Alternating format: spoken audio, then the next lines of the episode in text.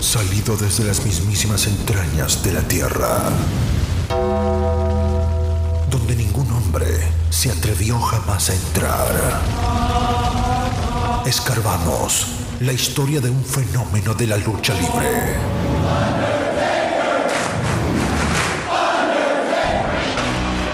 El hombre muerto, American Badass, Big Evil, el señor del lado oscuro.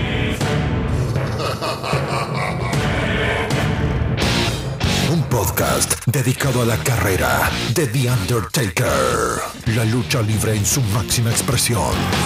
Todos de pie, porque llega su anfitrión, Mr. Alex. Esto es Taker Mania Podcast. Bienvenidos. Bienvenidos. Buenos días, buenas tardes, buenas noches. A la hora que usted esté escuchando este podcast, Taker Manía Podcast, tu podcast favorito en español de lucha libre, dedicada a la carrera del Undertaker. Ya ustedes me conocen y si no, un placer. Mi nombre es Mr. Alex. Oye, si quieres apoyarnos mensualmente a este podcast, puedes ir y escoger alguno de los enlaces abajo en la descripción de cada episodio. Uno de ellos los lleva al Anchor Listening Support la forma más fácil de apoyar este podcast desde 99 centavos hasta 9.99 al mes. Adicional también tenemos el enlace de Buy Me a Coffee, en donde usted aporta depende cuántos cafecitos se quiere tomar conmigo. Adicional, también tenemos el link de nuestro PayPal account, en donde tu donación puede ser ilimitada. Bienvenida sea cualquiera que sea su ayuda monetaria todo sea por mejorar la calidad y el producto de este contenido. Y si no puedes colaborar con dinero, aún mucho mejor, nos colaboras compartiendo este contenido en todas las aplicaciones de podcast, en Anchor, iBox, Pocket Cast, Google Podcast, Spotify o cualquier otra app que usted prefiera en donde escuche este podcast. Como siempre les digo, si nos oyes en Apple Podcast, necesitamos que nos den una buena reseña o mala. Aceptamos el hate y cinco estrellitas. Y así podemos llegar a más gente. Lo importante es seguir este contenido y mejor aún compartirlo con tus seres queridos, con tus amigos del trabajo, de la escuela, del colegio, de la universidad, con los panas del barrio, con todo el mundo. Y si no quieren o no pueden bajar ninguna de esas aplicaciones, búscanos en YouTube, ve, dale subscribe y fuertemente a la campanita de notificación para que cada vez que subamos un audio, YouTube te notifique que hay episodio nuevo de paquete acabadito de salir. Ayúdanos con tu like en cada video y compártelo con otros. También los invito a que se unan a nuestras redes sociales. En Facebook, en nuestra fanpage Taker Mania Podcast. En Facebook, nuevamente, en nuestra fanpage Taker Mania Podcast. También nos puedes buscar en Twitter e Instagram como arroba Pod arroba takermaniapod. También nos puedes escribir a nuestro correo electrónico takermaniapod arroba gmail.com takermaniapod arroba gmail.com Lo importante es ayudar a crecer esta comunidad a la familia de Taker Podcast. Seguimos creciendo y esto es gracias a ti. Por último, quiero recordarles que pueden ir a nuestro website www.takermaniapod.com www.takermaniapod.com y allí tendrán acceso a todo lo antes dicho. Es importante que vayan y se registren en la página, en la parte superior, a la mano derecha, su nombre y su correo electrónico y así quedan registrados.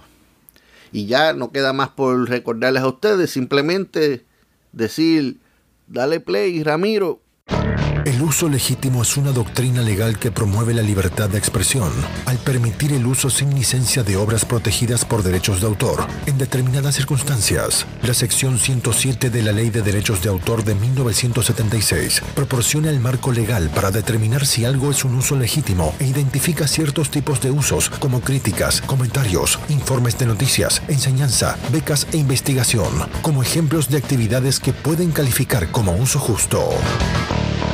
Antes de comenzar, quiero darles una noticia que a mí, a la producción y a todo el equipo de trabajo de Taker Mania Podcast nos puso bien contentos y con ganas de crear más y más y más. Y es que hemos sobrepasado la cifra de 5.000 reproducciones y o descargas. Y aunque para muchos podcasts ese número lo pueden hacer en uno o dos episodios o hasta menos, para nosotros es una meta más alcanzada en nuestro task list. Un proyecto que sinceramente yo pensaba que solo mi familia cercana eran los que me iban a escuchar. Y gracias a ti, a ti, a ti, hey, a usted también, no se me queda atrás.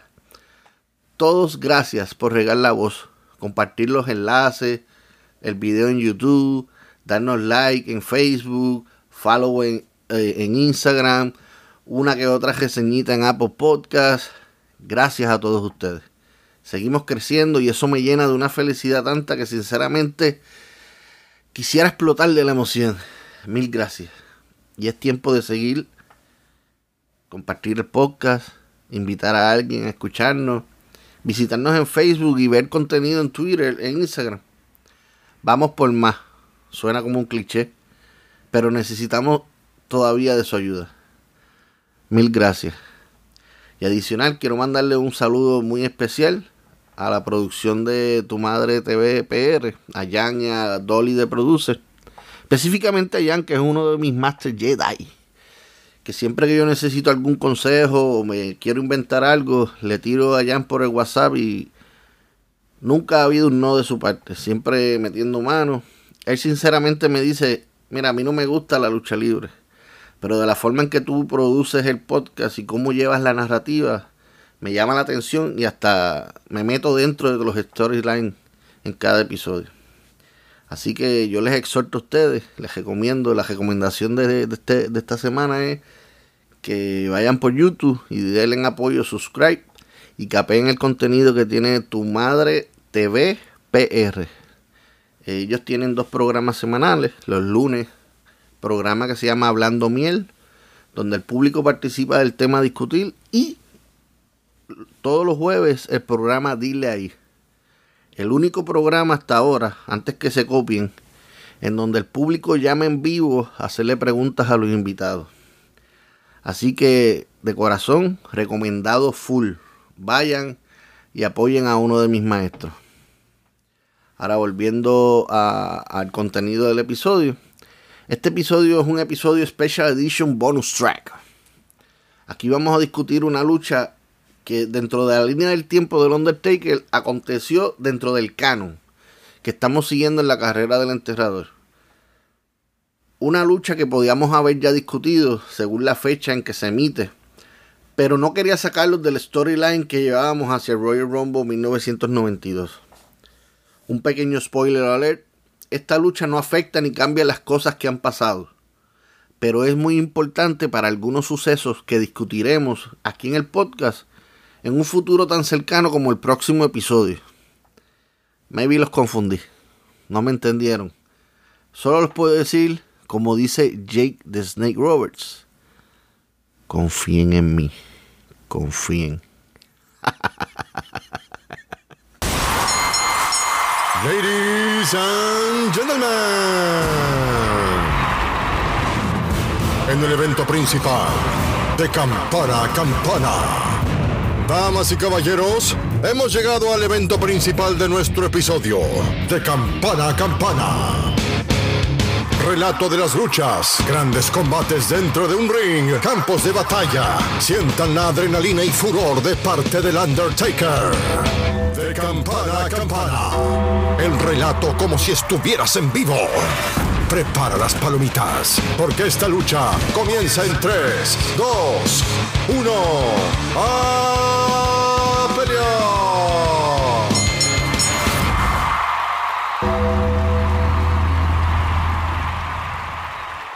Rápidamente pasamos a esta tu sección favorita de campana a campana con la acción que te entretiene siguiendo la línea del tiempo del enterrador. Continuamos con el siguiente combate. Hi, gang. Bean Gino here to tell you about the next exciting release from the World Wrestling Federation and Coliseum Home Video. WWF's Invasion 92, available March the 26th. Folks, believe me when I tell you that this tape is just loaded with great exclusive matches like Hacksaw Jim Duggan teaming up with the Macho Man, Randy Savage, to do battle against Jake the Snake Roberts and the ominous Undertaker. As well as the immortal Hulk Hogan, squaring off against his one time comrade, Typhoon. Now, also in the WWF's Invasion 92, you'll see exclusive features like the Nasty Boys visiting a video store and Manager Cam with Sensational Sherry, where we hone in on her work at ringside. And in a special feature, we will have a personal profile on Ric Flair. This and much more packed into the WWF's Invasion 92, available March the 26th. And remember, folks, if you don't see it in your local video store, be sure and ask for it. Dentro del catálogo de compilaciones de luchas que hubo en WWF Coliseum Video, y hoy día lo encuentras en el WWE Network, para todo aquel que está fuera del, del territorio americano, si no tienes que ir a Pickup. Eh, en el primer trimestre del año 1992, la WWF creó un VHS titulado Invasión 92, en donde Shin Mooney y Lord Alfred Hayes son los anfitriones haciendo su mejor cosplay de Star Trek. In fact, fiction envuelto en contenido de WWF.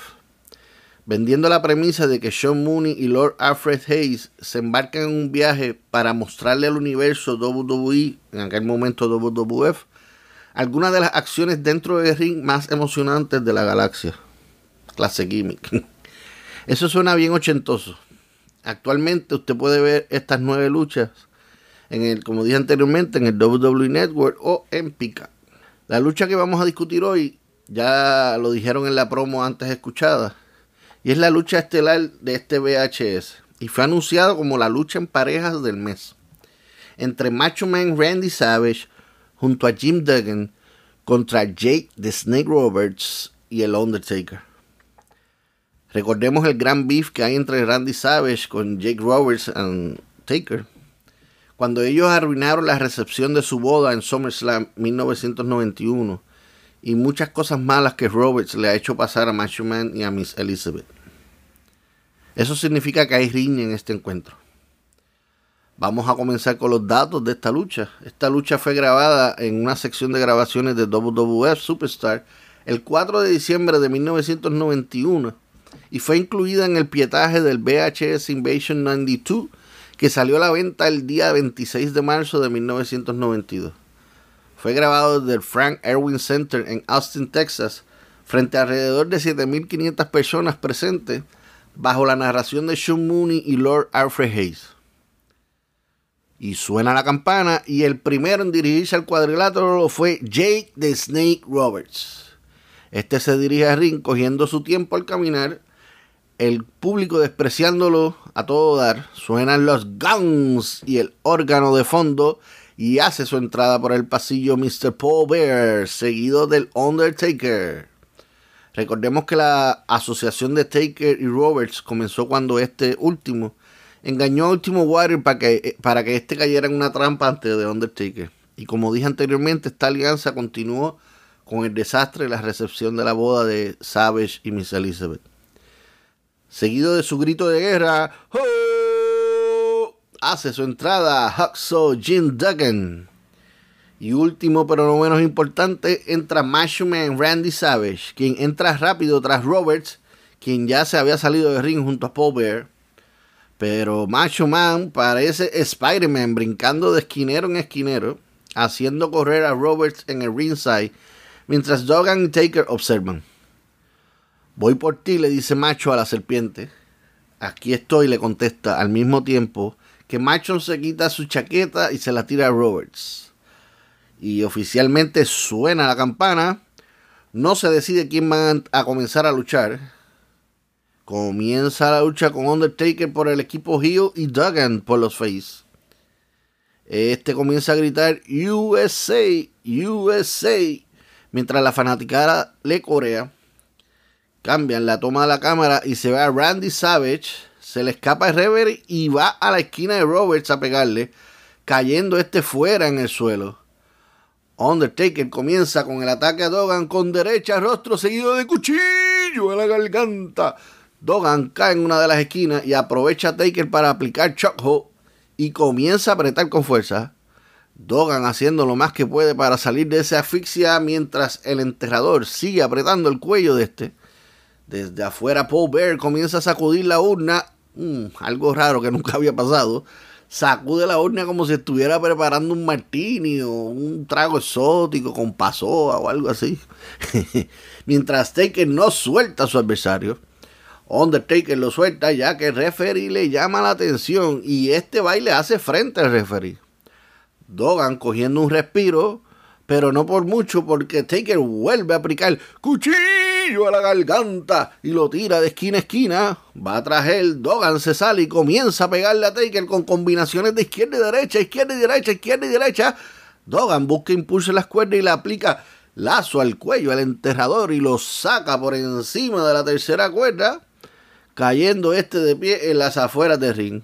Se alborota todo el mundo Paul Bear se acerca a Taker con la urna para controlarlo, mientras Macho Man se sube a la tercera cuerda en posición de atacar, mientras el árbitro le llama la atención de que se baje.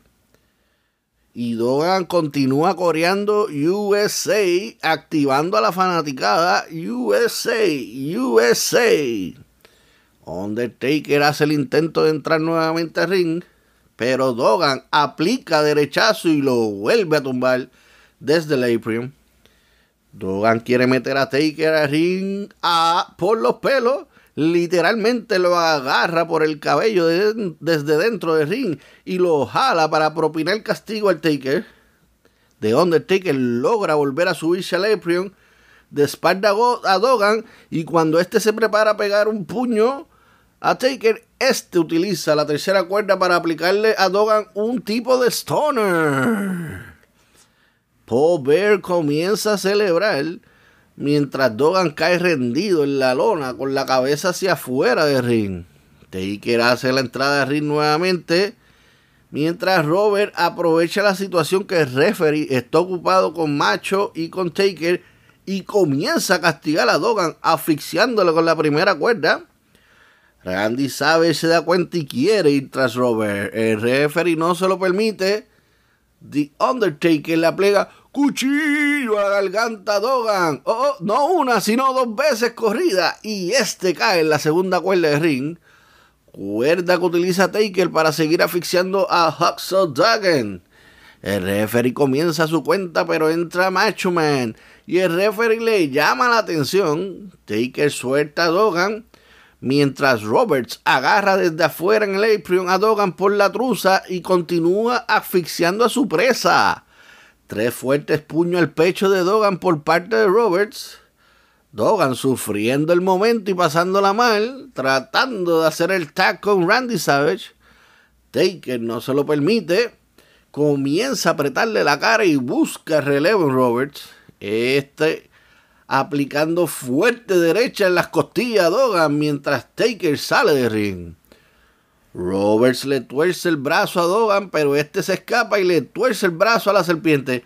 Muy rápido Dogan y logra el con Randy Savage. Este entra rápidamente atacando a Robert con patada mientras Robert trata de escapar. Randy azota a la serpiente con, contra el esquinero y allí le aprieta la cara causando mucho dolor el en Roberts, combinación de golpes y lo tira de esquina a esquina, terminando con un codazo en la cara de Roberts. Oh, Macho Man busca, busca altura en la tercera cuerda y fuerte golpe para Jake, quien sale a buscar el tag en Undertaker. Este logra el tag y sale del ring, pero Macho Man no lo suelta y se le va detrás a la serpiente lo tiene agarrado el pelo, el referee interviene para que lo suelte, Randy queda parado en el por fuera de ring y es cuando Taker le pega cuchillo a la garganta. Mientras tanto Dogan había entrado al ring y estaba a punto de pegarle a Taker por la espalda, pero el árbitro se percata y no lo permite. A lo que Dogan no le hace caso y empieza a forcejear con el referee quien lo trata de llevar atrás a su esquina mientras Robert y Taker siguen atacando a Macho Man.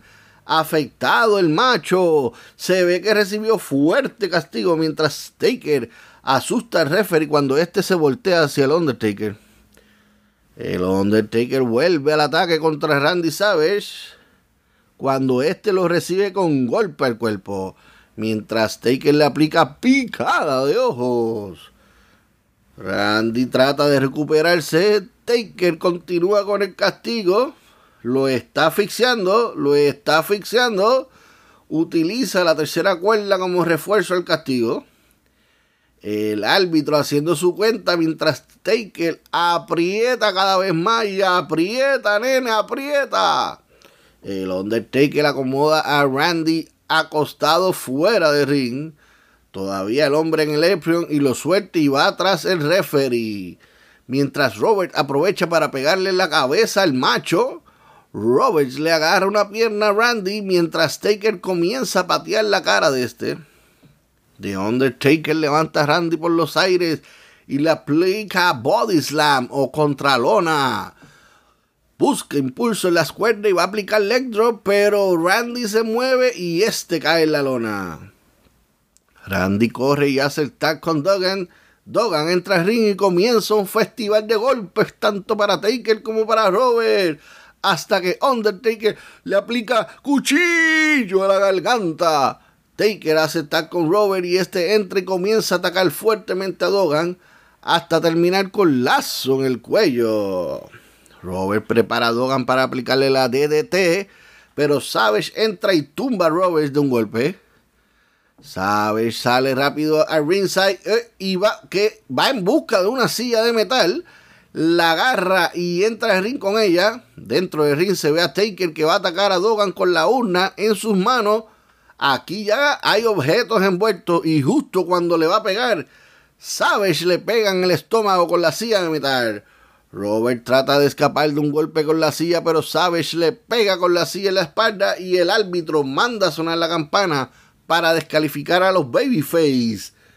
Dogan le pega a Taker con su pedazo de 2x4 de madera. Uy, sacándolo de ring por encima de la tercera cuerda. Taker quiere entrar, pero Paul Bear no se lo permite, mientras el ring announcer declara por micrófono que los ganadores del encuentro lo son Jake the Snake Roberts y el Undertaker. Ambos se retiran tranquilamente junto a Paul Bear hacia el backstage mientras los Babyface celebran su derrota en el ring. Pero espérate, Macho Man sale corriendo de ring silla en mano tras Robert y así termina el video de esta lucha. Y eso fue todo en la sección de campana campana, el relato como si estuvieras en vivo y a todo color. El contenido que te entretiene y te hace recordar cuando éramos pequeños frente a la televisión viendo lucha libre. Sinceramente, como les he dicho antes, lo vuelvo a repetir. Esta historia llena de odio y rencor entre Macho Man Randy Savage y Jake the Snake Roberts no ha terminado y es para largo. Solo hay que ver hasta cuándo y dónde arrastrarán al Undertaker en este beef. Te vayas. Ya viene la mejor parte. Aquí, en Taker Mania Podcast. Con Mr. Alex. Yo sé que extrañaron en el pasado episodio la sección de la autopsia. Y maybe pensaron que en este episodio tampoco la tenían, la autopsia. Pues no.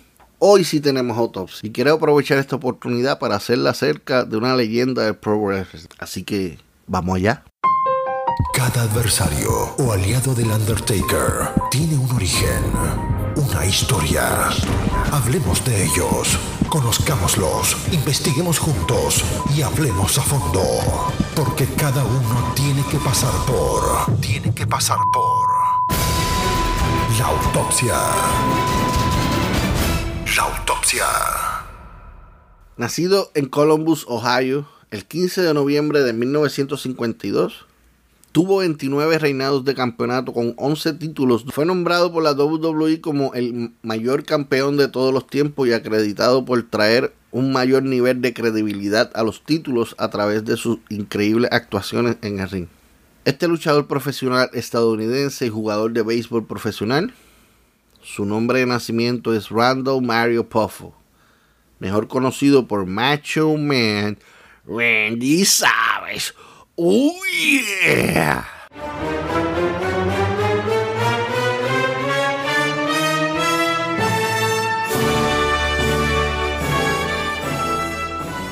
El hijo mayor de Yuri Angelo Poffo fue criado como católico romano. Su padre era italoamericano y su madre judía. Angelo fue un luchador muy conocido en la década de los 50 y 60. Su hermano menor es el luchador profesional Lani Poffo. Vivió en Cenasville, Ohio, donde asistió a la escuela secundaria Grover Cleveland. Se graduó de Downers Grove North High School en Downers Grove, Illinois. Savage fue contratado por la organización St. Louis Cardinal como receptor al salir de la escuela secundaria. Fue colocado en las ligas menores para desarrollarse, donde jugó principalmente como jardinero en los sistemas agrícolas de los Cardinals, Cincinnati Reds y Chicago White Sox. Savage tenía 18 años cuando comenzó a jugar béisbol en esas ligas menores. Savage se lesionó el hombro derecho después de una jugada en el plato y en su lugar aprendió a lanzar con el brazo izquierdo. La última temporada de Savage fue en 1974, cuando jugó para los Tampa Tarpons. Jugó 289 partidos en cuatro temporadas de ligas menores, bateando .254 con 16 honrones y 129 carreras impulsadas. Professional baseball was the first endeavor that I encountered, and I did it rather well. I did it rather well, I have to admit myself. Started out in 1971, St. Louis Cardinals, minor leagues. But what I did do was I was a switch hitter and a switch thrower. That means I could hit and throw with both arms, which no other wrestler, no other baseball player, no other hockey player, no other football player, no other nothing could do with an athletic background like that. Savage irrumpió por primera vez en el negocio de la lucha libre en 1973, durante el otoño y el invierno de la temporada baja de béisbol. Su primer personaje de lucha libre, The Spider, era similar a Spider-Man. Más tarde cambió su nombre a Randy Poffo. No fue hasta el 27 de febrero de 1977 cuando se comenzó a llamar Randy Savage por sugerencia de su viejo amigo y entrenador Terry the Goose Stevens y el booker de Georgia Championship Wrestling, GCW, Ole Anderson, quien dijo que el nombre Poffo no encajaba con alguien que luchaba como un salvaje. El apodo de Macho Man fue adoptado después de que su madre había leído un artículo de Reader's Digest que decía que la frase se convertiría en el próximo término candente o lo que llamamos hoy día el trending. Savage finalmente decidió poner fin a su carrera en el béisbol y convertirse en un luchador a tiempo completo. Trabajando con su hermano y su padre en Michigan, las Carolinas, Georgia y el territorio del este de Tennessee, dirigido por Nick Gulas, esto incluye Championship Wrestling from Florida, CWF, Big Time Wrestling, BTW, Mid Atlantic Championship Wrestling, MACW, Georgia Championship Wrestling, National Wrestling Islands Mid America and Atlantic Grand Prix Wrestling en Canadá. Después de un tiempo, su padre sintió que sus hijos no estaban recibiendo el push que merecían, por lo cual comenzó un outlaw o una, una compañía renegada fuera de la ley, International Championship Wrestling, ECW, en Kentucky, Tennessee y el sur de Indiana. Esta promoción no se asoció con ninguna de las grandes empresas de la lucha libre. Finalmente, después de seis años, ICW se disolvió y Randy y Lani entraron a la escena de Memphis, uniéndose a la Continental Wrestling Association de Jerry Lower, sus antiguos competidores. Mientras estaba allí, Savage se peleó con Lower por el AWA Southern Heavyweight Championship. También se asoció con Lani para luchar contra The Rock and Roll Express. Este feudo incluyó un combate el 25 de junio del 84 en Memphis, donde en la historia Savage había herido a Rick Morton al empujarlo a través de la mesa del cronometrador, lo que llevó a, Express a ganar por descalificación, aunque el hermano de Savage, Lani, dijo más tarde que Morton no estaba lesionado en el ataque. Más tarde, en el 84, Savage se volvió babyface y salió con Lower contra la alianza First Family de Jimmy Hart solo para volverse de nuevo contra Lower a principios del 85 y reanudar el feudo con él por el título.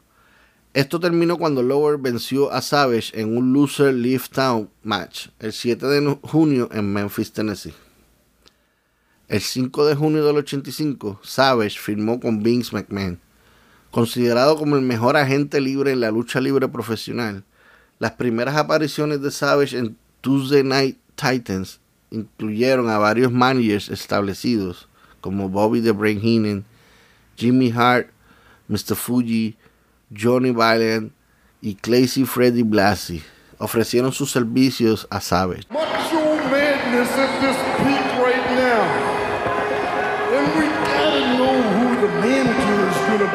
They fell in love with her as soon as she opened up the door and stepped into wrestling history.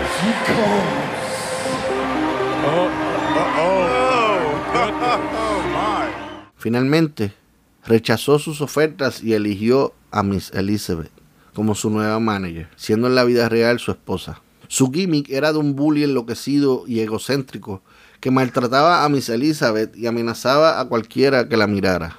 No lejos de la realidad, hay videos de algunos programas especiales que han hecho sobre la vida de Randy Savage, en donde personas que estuvieron alrededor vivieron y compartían con Macho y con Miss Elizabeth. Decían que en la vida real también era así, muy celoso y controlador de cada cosa que ella hacía, decía, etc. Tú hablas como si tú estabas ahí. No lo digo yo, lo dicen ellos, yo no estaba ahí. Al principio de su carrera en la WWF, Savage tuvo tres victorias, una en Filadelfia y las otras dos en el Madison Square Garden, sobre el WWF World Heavyweight Champion, Hulk Hogan. El cinturón no cambió de manos debido a que las victorias fueron por conteo fuera de ring. Savage comenzó una riña con el entonces campeón intercontinental Tito Santana por el título. Santana venció a Savage el 19 de octubre de 1985 ante casa llena en el estadio Irán Beaton en San Juan, Puerto Rico durante el episodio del 2 de noviembre de 1985 de Saturday Night Main Event número 3. Desafió sin éxito a Santana por el título nuevamente. Aunque Savage ganó el combate, pero fue por conteo fuera, el título no cambia de mano. Varios días después hizo su debut en su primer pay-per-view en WWF llamado The Wrestling Classic el 7 de noviembre del 85. Participando en un torneo de 16 hombres, derrotó a Iván Putski en 2 minutos 48 segundos, a Ricky the Dragon Steamboat en 3 minutos 19 segundos y a Dynamite Kid en 4 minutos 52 segundos antes de perder en la final del torneo por count out en la final ante Junkyard Dog en 9 minutos 44 segundos. eye gouge. Stop the dog dead in his tracks. This capacity crowd on their feet. Reversal as Savage goes in. The dog made a cardinal mistake there, dropped his head. Look out! Oh, oh, right over the top oh. rope, head first, down to the canvas. Referee, look at Elizabeth. He's out of it. He's knocked out. The if he makes it back, the count. There's a six count. Seven. He's not going to make it. He's out. It's all over. Oh, oh my. Oh, look at that. Just tearing up now. This place has gone bananas.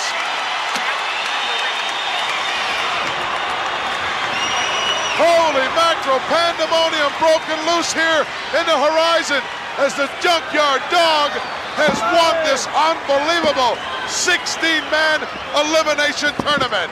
And look at Savage. He is completely out of it, unable to make it back into the ring. Let's go up to our ring announcer for the official. Gentlemen, word. the Macho Man Randy Savage was counted out of the ring. The referee awards the decision to the winner of the tournament, the Junkyard Dog. Retomando su feudo contra Santana, obtuvo una revancha en el episodio de Prime Time Wrestling, que fue grabado el 8 de febrero y transmitido por televisión el 24 de febrero del 86, donde ganó el campeonato intercontinental de la WWF en el Boston Garden, usando un objeto ilegal de acero escondido en sus medias para noquear a Santana. Tuvo varios feudos con Bruno San Martino y George the Animal Steel durante este tiempo, Savage también formó equipo en pareja con el luchador semi-retirado y comentarista Jesse The Body Ventura, quien seguiría siendo un aliado bastante vocal en Savage hasta que Ventura dejó la WWF a mediados del 90. En WrestleMania 2, Savage derrotó a George the Animal Steel en un combate para retener su título intercontinental de la WWF. Y el resto del 86 continuó siendo el campeón, defendiendo su título ante Tito Santana, George Animal Steel, John Yard Dog, Ability Jim, The Honky Tonk Man, Jake the, the Snake Rover, entre otros. This is the WrestleMania Report. I'm Gene Okerlund. Surprise! Yes, yet even another match has been added to WrestleMania 3. Well, this was going to be the biggest thing ever. At least that's what I said. It actually became the biggest thing ever for a long time. We could hear the numbers coming in from the number of ticket sales at the Silver Dome you know, 50,000, 60,000, 70,000, and finally got up to 93,000. Heavyweight champion Hulk Hogan. Hulk Hogan and Andre the Giant are the two biggest icons in our business at the time were the main event. We want a match to, to steal the show. Savage luchó contra Rick Steamboat en WrestleMania 3 en el Pontiac Silverdome. Después de 19 conteos hasta 2, Steamboat inmovilizó a Savage con la cuenta 1 2, 3, para terminar su reinado de casi 14 meses como campeón intercontinental de la WWF. Obviously, it turns out that one of the ways that they were able to do that is because Randy Savage was obsessive about that match and worked out every single detail repeatedly on notepads with Ricky Steamboat until they got exactly the match that they needed to have. We had these yellow legal tablets we got into two and a half pages of these long legal pads. We were getting up to like 160 steps. We started quizzing each other, and I would say, Randy, step number 37 is this, this, and this. Tell me the rest of the match. Number 38 is this, number 39 is this, number 40 is this, is it. We took every opportunity and every advantage going over the match just to make sure they're all on the same page. El combate fue extremadamente coreografiado. A diferencia de la naturaleza sobre la marcha de la mayoría de los combates de lucha libre en este momento. Savage era muy riguroso con los detalles y él y Steamboat diseñaron y ensayaron todos los puntos del combate antes de WrestleMania. El combate fue nombrado combate del año del 87 tanto por Pro Wrestling Illustrated como por Wrestling Observer. It worked. It is perfect. To this day, people think it was like one of the best matches ever. The goal match is to tell a story within a match. How can you, with your body and your face, tell a story to the fans? There was nothing like the rush from the crowd after taking the fans on a ride of 20 false finishes. The sound was deafening. You see the crowd jump up and react. I've watched it a thousand times. I still get the chills. It's the definition of what the art of professional wrestling is supposed to be. I'll never forget Savage when I covered him. Randy goes, We got him, Dragon. We got him. Savage ganó el torneo King of the Ring más tarde en el 87, ganando en la final a King Kong Bundy. La popularidad de Savage estaba aumentando hasta el punto de que la mayoría de los fanáticos lo aplaudía a pesar de ser heel, por lo que se vio menos hostil hacia la fanaticada y hacia Miss Elizabeth. Cuando The Honky Tonk Man se declaró a sí mismo como el mejor campeón intercontinental de todos los tiempos, Savage comenzó una riña con él para recuperar el título, convirtiéndose en el favorito de los fanáticos en el proceso para ayudar a ganar credibilidad con los fanáticos como Babyface antes de su lucha contra Honky. Savage lo estuvieron buqueando contra los heels fuertes, incluyendo Hercules, King Harley Race, Killer Khan, entre otros. El 3 de octubre del 87 en Saturday Night Main Event número 12, tuvo su oportunidad, oportunidad contra The Honky Tonk Man por el campeonato intercontinental de la WWF pero perdió el título cuando The Hart Foundation, Bret Hart y Jimmy Hart, quienes junto a Honky eran manejados por el Bocón del Sur, Jimmy Hart, intervinieron en el combate haciendo que Honky fuera descalificado. En la paliza que siguió, Miss Elizabeth corrió de regreso al vestuario y buscó a Hulk Hogan para salvar a Savage, lo que llevó a la formación de, de Mega Power. Ladies and gentlemen, we got a taste of it a little earlier on here on Saturday night's main event when the madness met the mania. I am talking about Macho Madness and Hulkamania, two mega powers beating here tonight Hulk Hogan, what is happening? Well, you know, me Gene, we really don't know what we're dealing with here, man. And I'm just kind of a little worried about locking up here. It's all right. Because we just might blow the whole planet up, you know. Everybody knows that Hulkamania is the strongest force in this universe.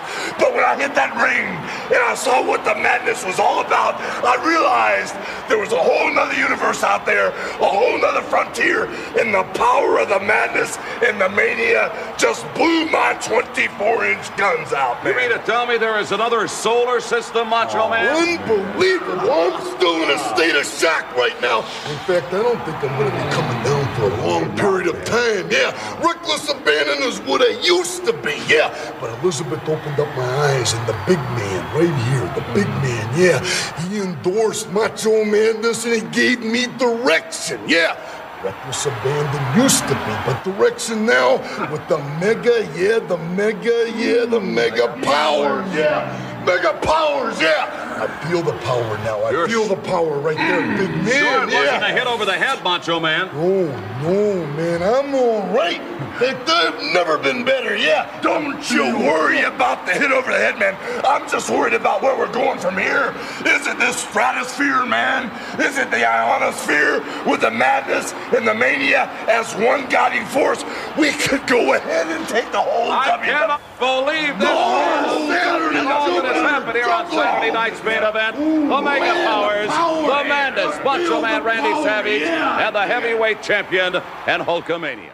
Savage lideraría un equipo de 5 contra el equipo de 5 de Honky en el primer Survivor Series anual donde el equipo de Savage salió victorioso, vengando el honor de Miss Elizabeth.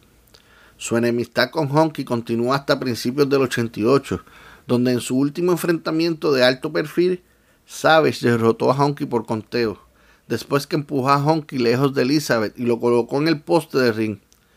Su enemistad se desvaneció en las semanas previas a WrestleMania 4, cuando los dos compitieron en combates de jaulas de acero en parejas con Savage y Honky, cada uno alistado a sus aliados para sus respectivos equipos. Los equipos dirigidos por Savage generalmente ganaban estos combates. Aunque Savage no recuperó el campeonato intercontinental, le esperaba cosas más importantes. En WrestleMania 4 participó en el torneo de 14 hombres por el vacante Campeonato Mundial Peso Pesado de la WWF. Durante el torneo celebrado en el Boardwalk Hall de Atlantic City, Savage derrotó en la primera ronda a The Nature Butch Reed en 9 minutos 12 segundos. Luego en cuartos de final a Greg the Hammer Valentine en 6 minutos 6 segundos de lucha.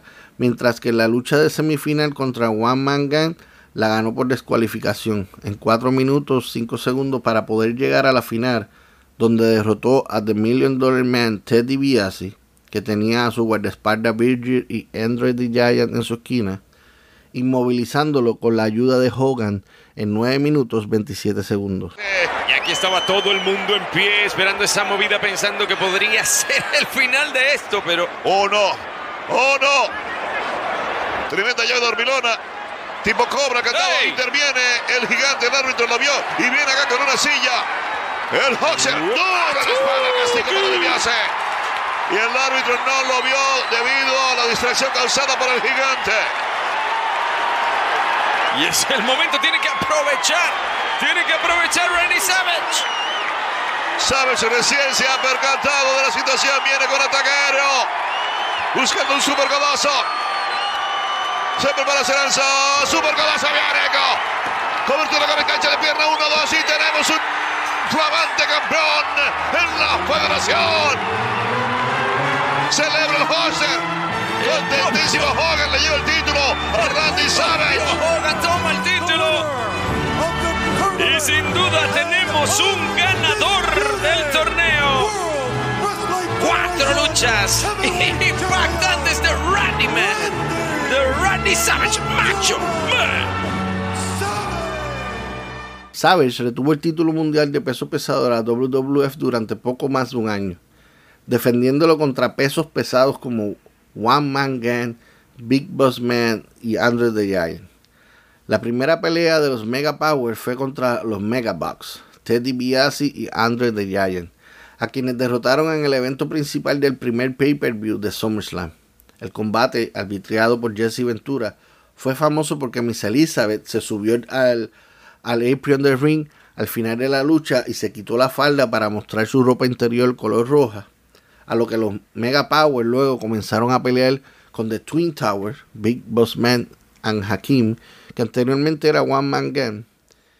En el caso de la última disputa, Savage se involucró con frecuencia en los combates de Hogan, que involucraban a uno de los dos villanos y viceversa.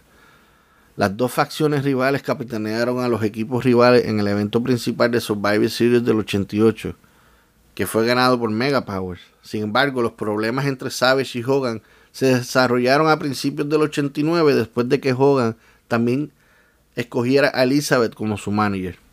En el evento de Royal Rumble, Hogan eliminó, entre comillas, accidentalmente a Savage del combate Royal Rumble y comenzaron a pelear hasta que Elizabeth los separó.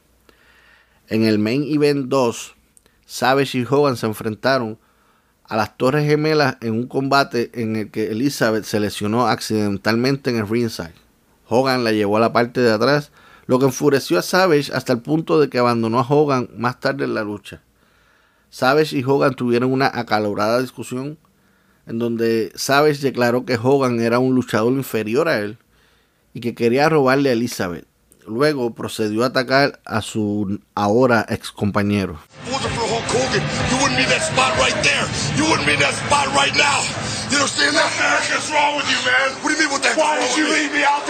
Hogan, you What is? What is getting knocked her down, man? I know it's an accident. Hey, listen, let me tell you, let me tell you something about Hulk Hogan. Yeah. Let me tell you something about Hulkamania. Yeah, Macho this is talking you. You're wrong, man. You're, you're wrong. No, you're way out of line. No, you're on. You're out of line. And let me tell you why you're out of line. You got jealous eyes right there. Right there. You're looking at me with jealous eyes because you're a former champion. Hulkamania is just uh, in the win. I was carrying you. I'm not number three in the Mega Powers. I'm number one. You guys got me in the backseat. You're way out of line, man. Hold on, hold on. Wait a minute. Hold on. No, just slow down, man. Hold on. Slow down. Wait a minute. No, you're way out of line. No, man to man, you never asked me for a title shot. You know why? You know why, Elizabeth? Because you can't beat me. You're wrong. No, you can't. Man, don't touch me. You can't beat me. No, you didn't come at me like a man. You're jealous because I'm the World Wrestling Federation champion now, and I'm going to be a long time from now. No, you didn't wrong. You're wrong. You're wrong. You're wrong. No, I'm going to tell you what you're wrong about more than anything else. No, I'm going to tell you what you're wrong about more than anything else. I can take anything, but I'm going to tell you something right now.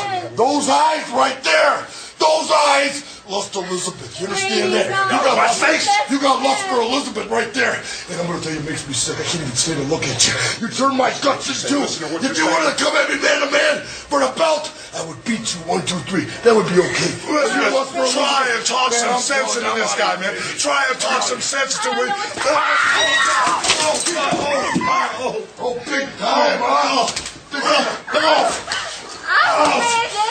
time. Por lo que Savage se volvió heel de nuevo por primera vez desde 1987. En WrestleMania 5, Savage perdió el campeonato mundial de peso pesado ante Hogan después de un reinado de 371 días. Antes del combate, Savage había sido hospitalizado con un codo infectado, pero había salido del hospital para luchar contra Hogan. Y a pesar de usar un vendaje pesado en el codo y estar enfermo como resultado de la infección, logró ponerse de pie y demostrar la calidad de luchador profesional que él era. En abril del 89 reemplazó a Miss Elizabeth, que se quedó con Hogan como su manager, a la ex campeona de mujeres de la WWF Sensational Sherry. Savage coprotagonizaría SummerSlam en equipo con Zeus contra los Mega Maniacs, Hogan y Brutus Beefcake, con el Mega Maniacs ganando después de que Hogan golpeara a Zeus con el bolso lleno de Cherry para obtener la victoria. Savage y Zeus se enfrentaron a Hogan Beefcake luego en una revancha disputada en una jaula de aceros en No Holds Bar y perdieron de nuevo.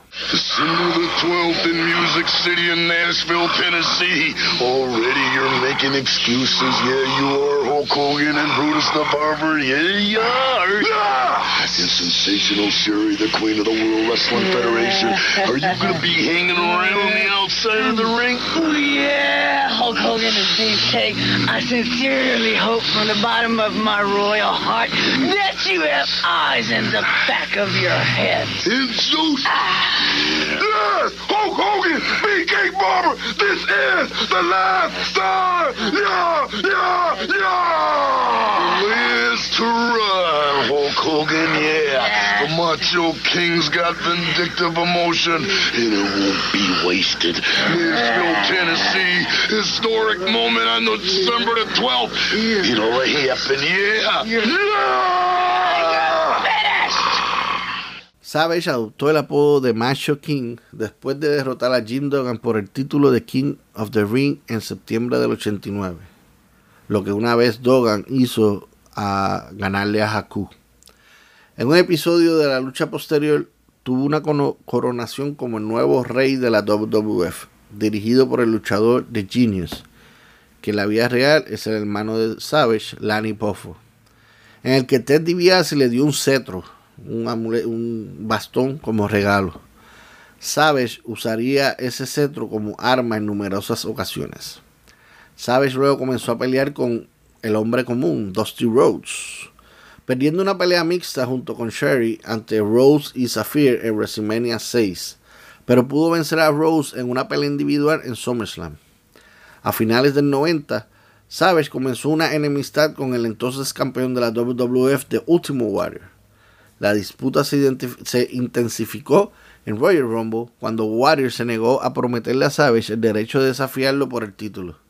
Savage había enviado a la Sensational Queen Sherry antes del combate para tratar de persuadir al guerrero de que prometiera esto en una entrevista cara a cara llena de insinuaciones sexuales, pero no tuvo éxito.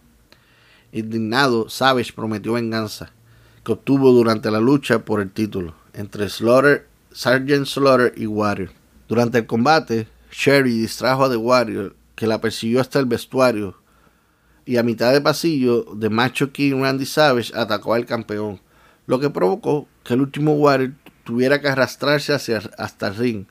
Y más tarde, Savage corrió hacia el ring y estrelló el cetro sobre la cabeza de Warrior, dejándolo inconsciente y Sergeant Slaughter lo cubrió para el conteo final. Más adelante en el, programa, en el cartel de, Royal Rumble, de ese Royal Rumble, Savage no apareció en la lucha de Royal Rumble match, lo que llevó a la, a la especulación de que él había huido del edificio para evitar a The Warriors. Los eventos de Royal Rumble llevaron un combate que puso fin a su carrera en WrestleMania 7, en donde Savage perdió y la estipulación sería que si Savage perdía se tenía que retirar del ring. Después del combate, Savage fue atacado por Sherry mientras yacía abatido en el ring.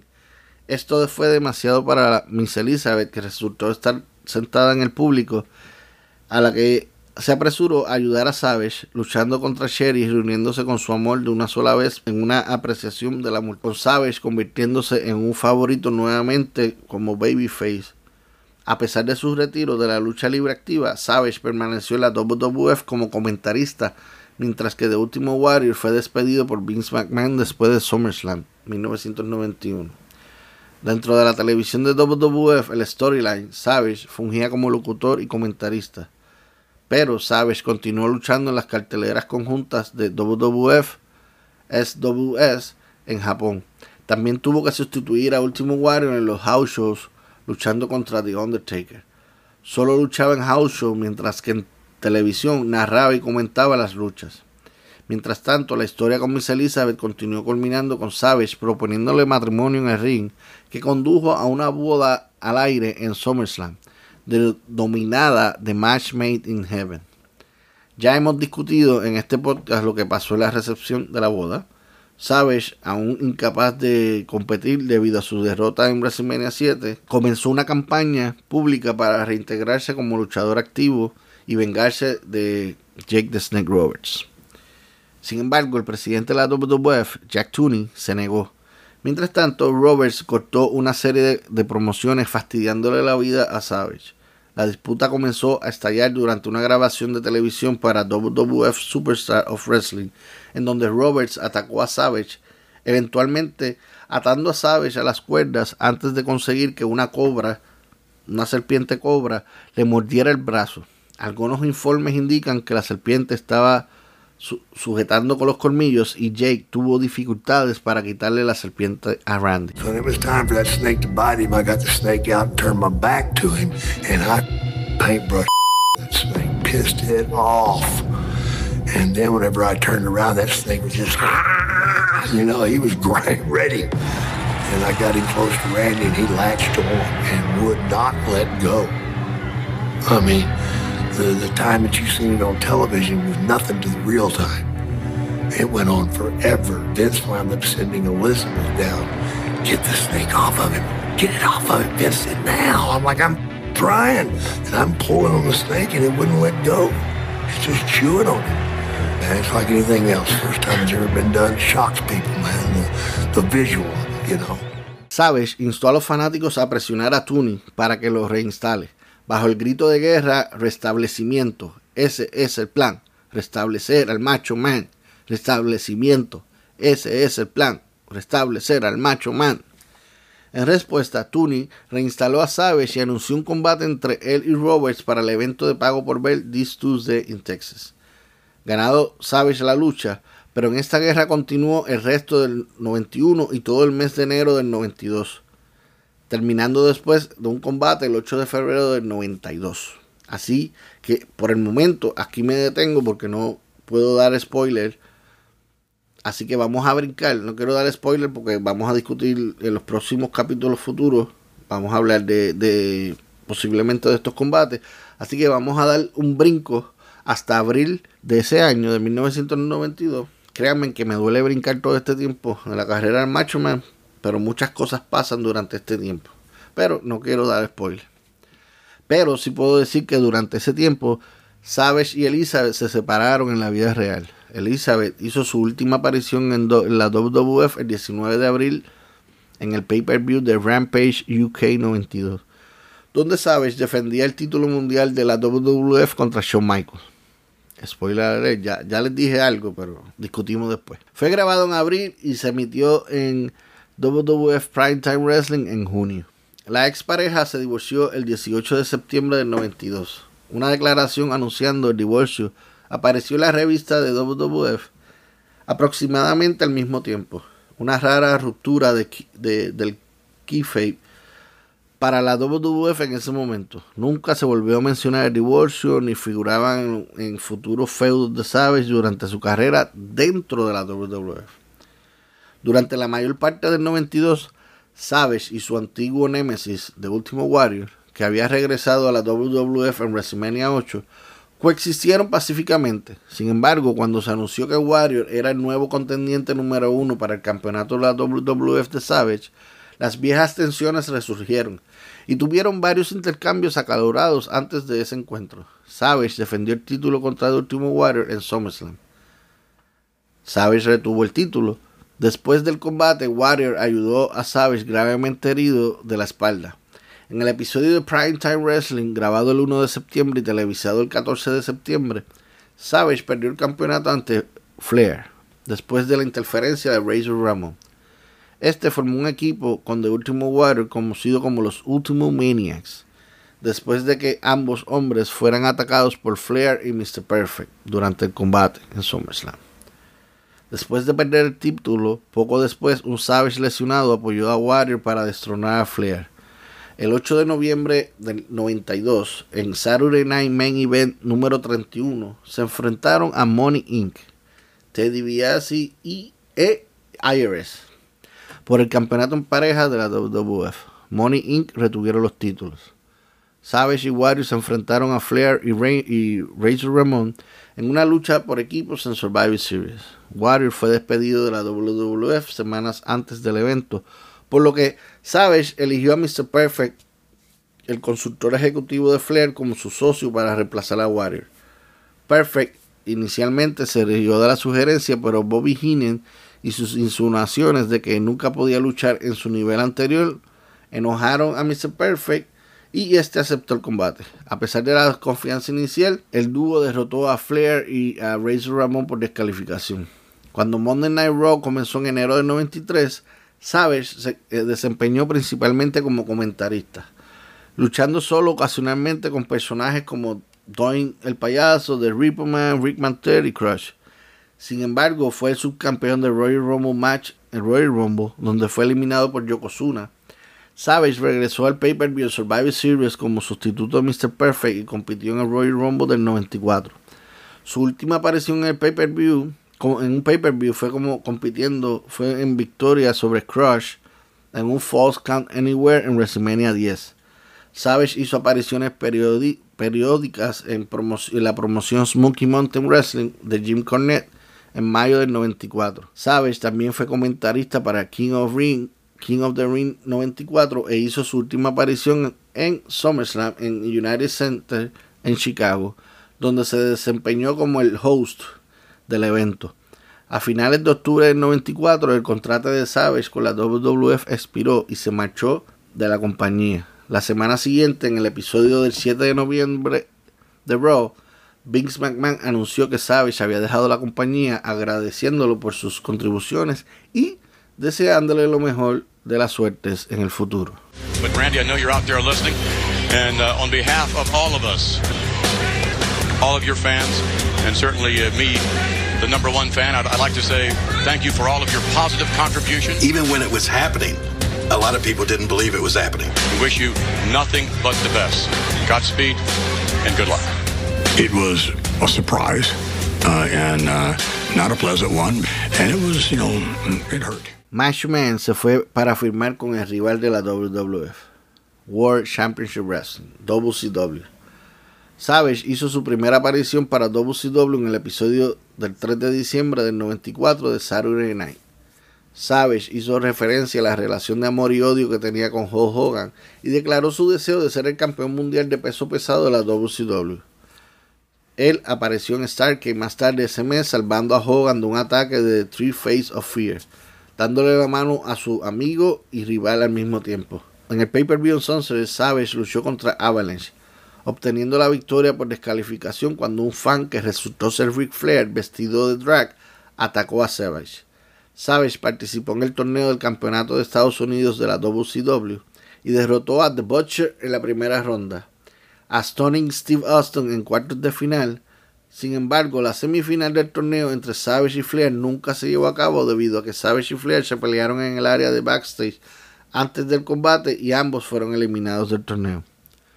Savage y Flair lucharían en el evento de pago por ver The Great American Bash del 95, celebrado el Día de los Padres.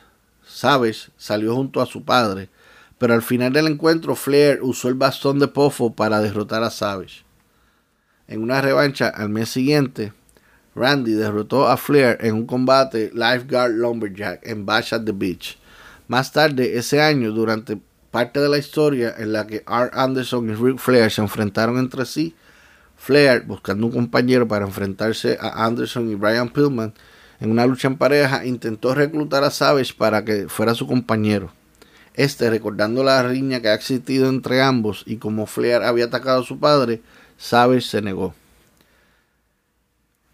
en el primer World War III, Savage ganó su primer campeonato mundial peso pesado de la WCW al ganar la primera batalla real de tres cuadriláteros con 60 hombres. Perdió el título ante Flair un mes después en Starcade, World Cup of Wrestling. Savage ganó su segundo WCW World Heavyweight Championship en una lucha contra Flair en el episodio del 22 de enero del 96 de Nitro pero nuevamente perdió el título ante Nature Boy el mes siguiente en un combate de jaulas de acero en Super Bowl 6. Se me olvidaba un chisme bueno y lleno de mucho drama.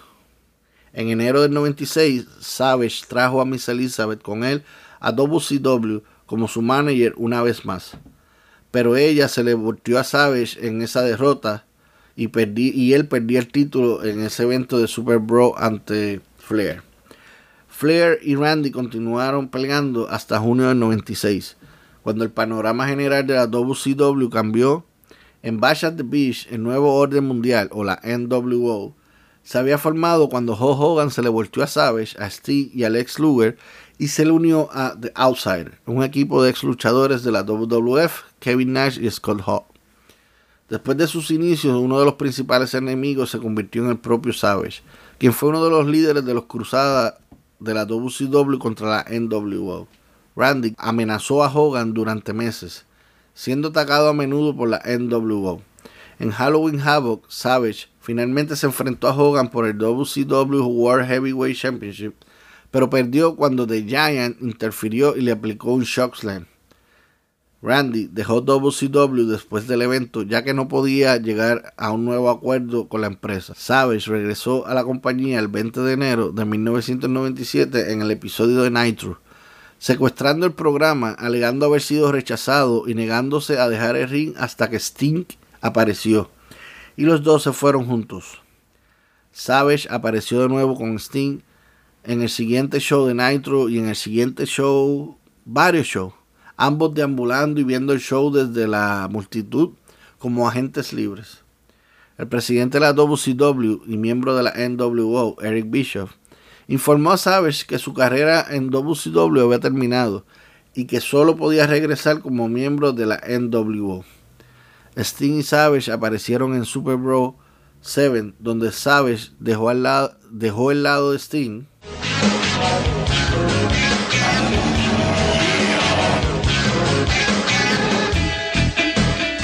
Y se unió a la NWO, ayudando a Hogan a derrotar a Roddy Piper.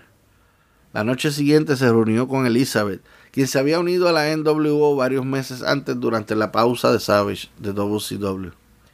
Savage comenzó una riña con Diamond Dallas Page. Este feudo duró casi ocho meses.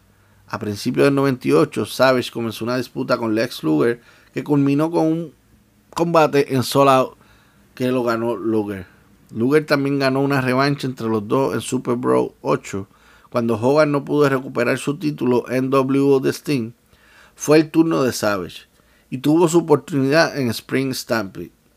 Hogan intentó asegurarse de que Savage no ganara el título porque Hogan sintió que él era el único miembro de NWO que debería ser campeón mundial pesado de la WCW ya que él era el líder del stable. Sin embargo, con la ayuda de Nash, Savage venció a Sting para obtener su tercer campeonato mundial peso pesado de la WCW a pesar de romperse el ligamento cruzado anterior en la rodilla durante el combate. La noche siguiente en Nitro, Hogan se enfrentó a Savage por el campeonato y parecía que Hogan había vencido a Savage, pero por segunda noche consecutiva, Nash acudió a la ayuda de Savage atacando a Hogan, pero un Bret Hart atacó, entró y atacó a Savage y aseguró la victoria de, de Hogan. Savage luego se unió a Nash y a otros para formar el NWO Wolfpack, una división del grupo de Hogan. Savage entró en una guerra con Hart y el 14 de junio de, en The Great American Bash, Savage se asoció con Piper y perdieron ante Hogan y Bret Hart por su misión. Después del episodio del 15 de junio de Nitro, Savage se tomó un descanso de la compañía para recuperarse de al menos dos cirugías importantes de rodilla.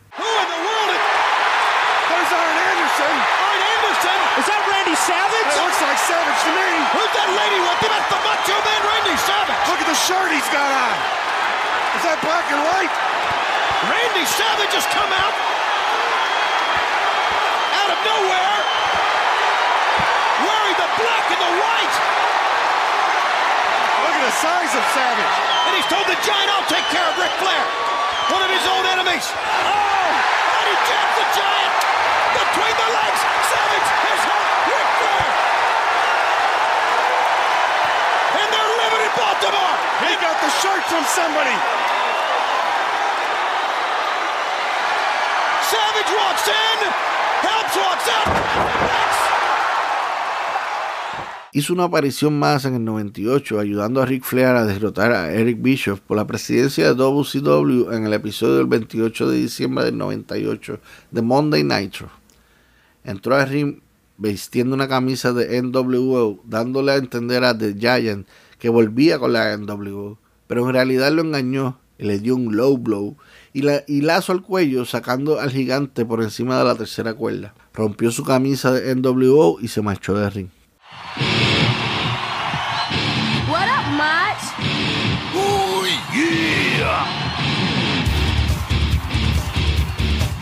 Savage regresó en abril del 99, debutando con un nuevo look y tema musical, y hasta con una cola de caballo, aretes y una nueva actitud malvada, aunque todavía era querido por los fanáticos. Por un tiempo, Savage interfirió en los combates de DDP para asegurarse de que Pace se quedara como el campeón mundial de peso pesado de la WCW. Pero cuando Kevin Nash le ganó en Stambury, Savage fue tras el título él mismo. Luego, Madusa y Miss Madness se unieron a Savage como sus otros dos compinches. Juntos fueron conocidos como The Team Madness. En The Great American Bash, Sid Vicious regresó a la WCW y ayudó a Savage a atacar a Kevin Nash. Esto llevó una pelea en parejas en Bash at the Beach entre Nash y Sting contra Savage y Sid Vicious, en la que quien anotara la caída final ganadora ganaría el campeonato mundial peso pesado de la WCW. Savage ganó su cuarto y último campeonato mundial peso pesado de la WCW cuando cubrió a Nash. El último reinado de Savage como campeón no duró mucho, ya que perdió el título ante un Hollywood Hogan, que regresaba la noche siguiente en Nitro. Nash intervino y aplicó una powerbomb a Savage. Era como un déjà vu del año anterior, en el que Nash había atacado a Hogan para ayudar a Savage a mantener su título. En este caso, Nash atacaba a Savage para Hogan ganar el título. Team Madness lentamente comenzó a disolverse. Después de que Madusa y Miss Madness comenzaron a pelear entre sí por quién fue la responsable de la pérdida del título de Savage. Randy pronto las despidió a ambas y comenzó una riña con Dennis Rodman, ¿sí? el baloncelista. Derrotándolo en Rock Wild, Randy Savage desapareció de la programación de WCW luego de su feudo con Rodman y haría dos apariciones más. Primero en el episodio del 25 de octubre de Nitro, cuando apareció en el ring con Georgius George y habló sobre pasar la antorcha hacia adelante y su segunda y última aparición en la WCW sería el 3 de mayo del 2000 en el episodio de Thunder, cuando Savage regresó para unirse a The Millionaires Club, un grupo formado por Ho Hogan, Ric Flair y otros veteranos, ayudándolos al final de la batalla real de 41 hombres. Y tuvo su último encuentro dentro de la compañía TNA en el pay-per-view TNA Turning Point 2004, haciendo pareja junto a AJ Starr y Jeff Hardy cuando derrotaron en 18 minutos a The Kings of Wrestling, Jeff Jarrett, Kevin Nash y Scott Hall.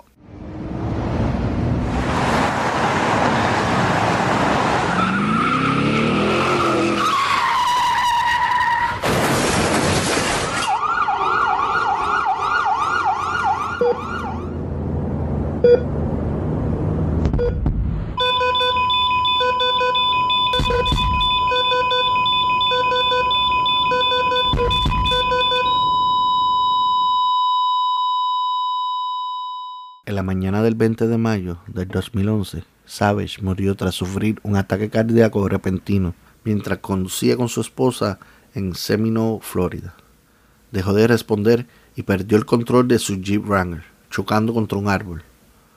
Los informes iniciales de la muerte de Savage indicaron que había muerto en la colisión, cuando en realidad él y su esposa habían estado usando cinturones de seguridad y solo sufrieron heridas físicas leves en el choque.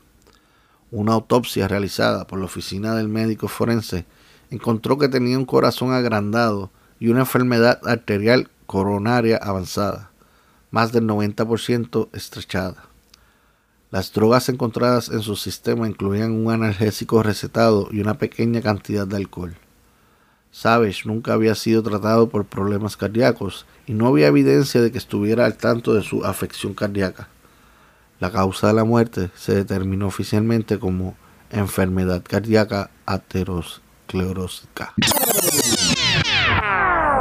Randall Mario Poffo murió a la edad de 58 años, con más de 27 años en el negocio del pro wrestling, midiendo 6 pies, 1 pulgada y pesando 233 libras o 106 kilos, con un total de lucha de 2.116, de las cuales 54% terminó como un ganador 41% fueron en pérdidas y un 5% terminaron siendo empates o no contes.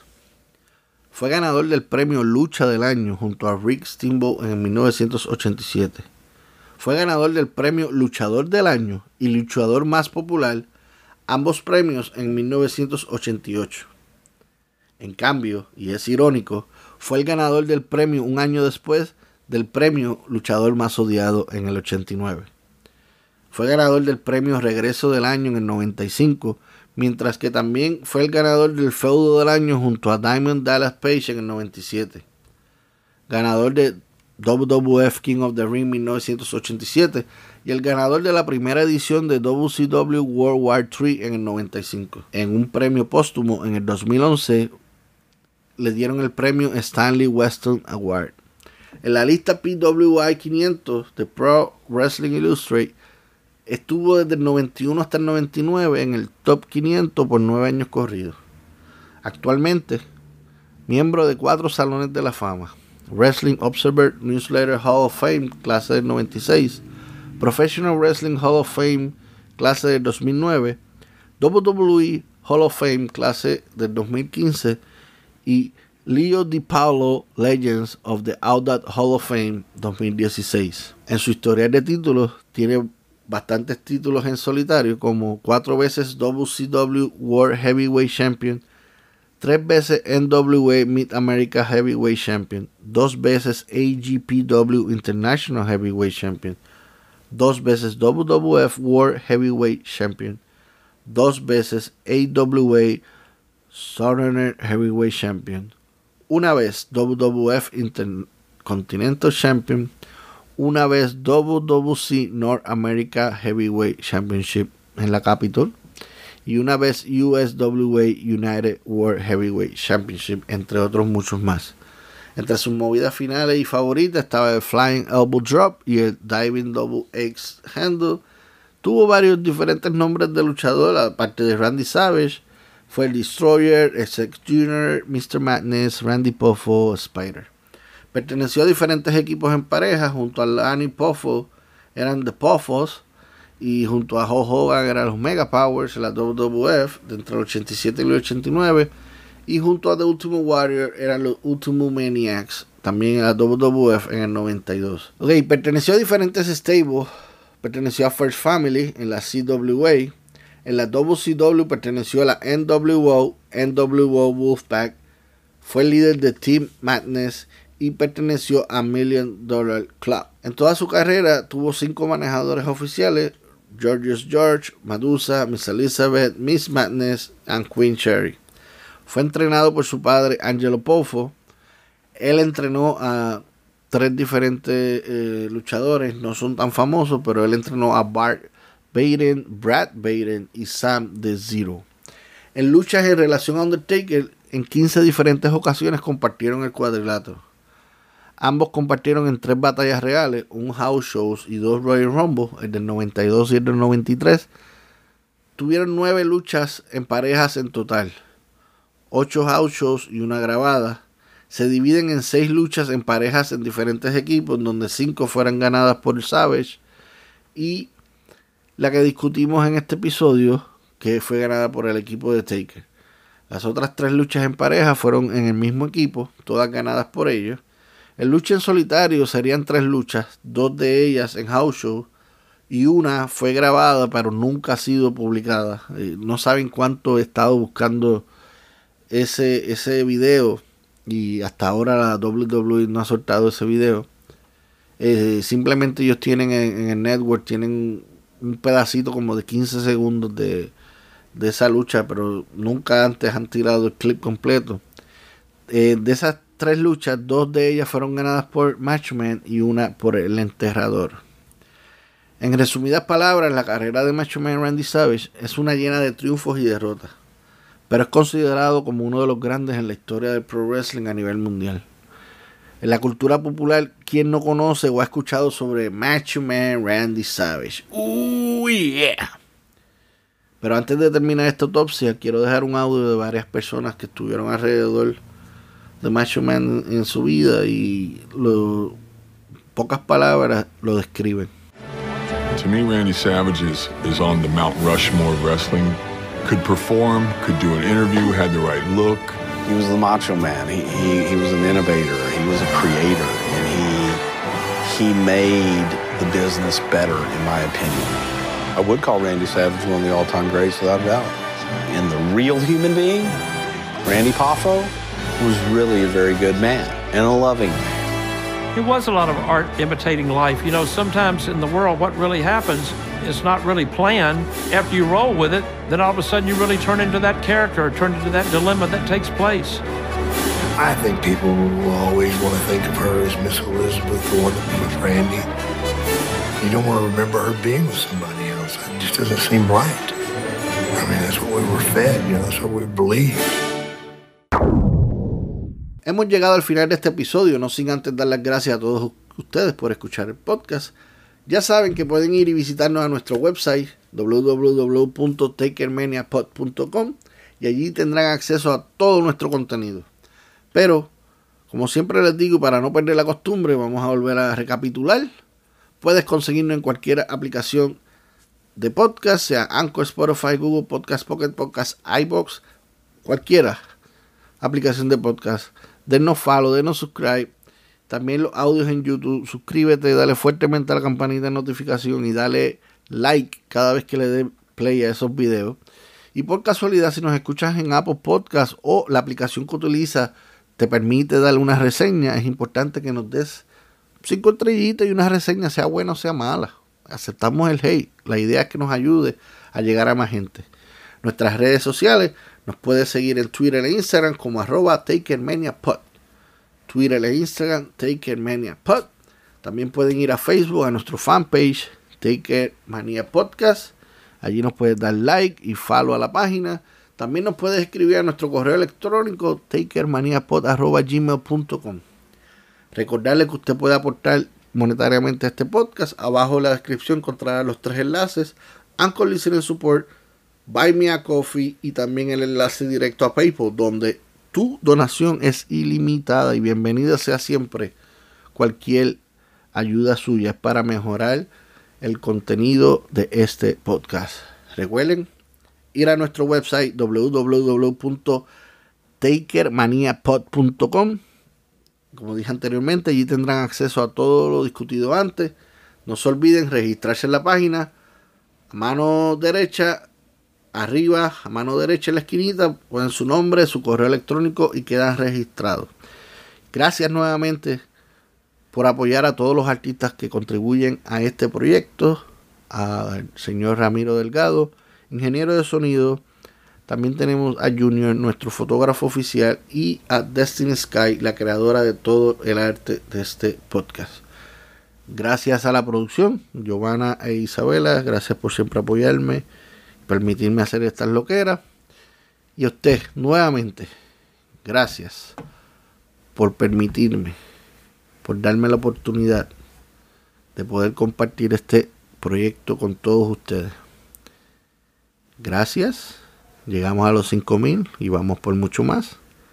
Y nos vemos en la próxima lucha del Undertaker. Rest in peace.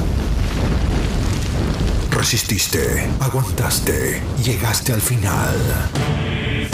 No olvides seguirnos en nuestras redes sociales. Encuéntranos en Instagram y Twitter como arroba TakerManiaPod.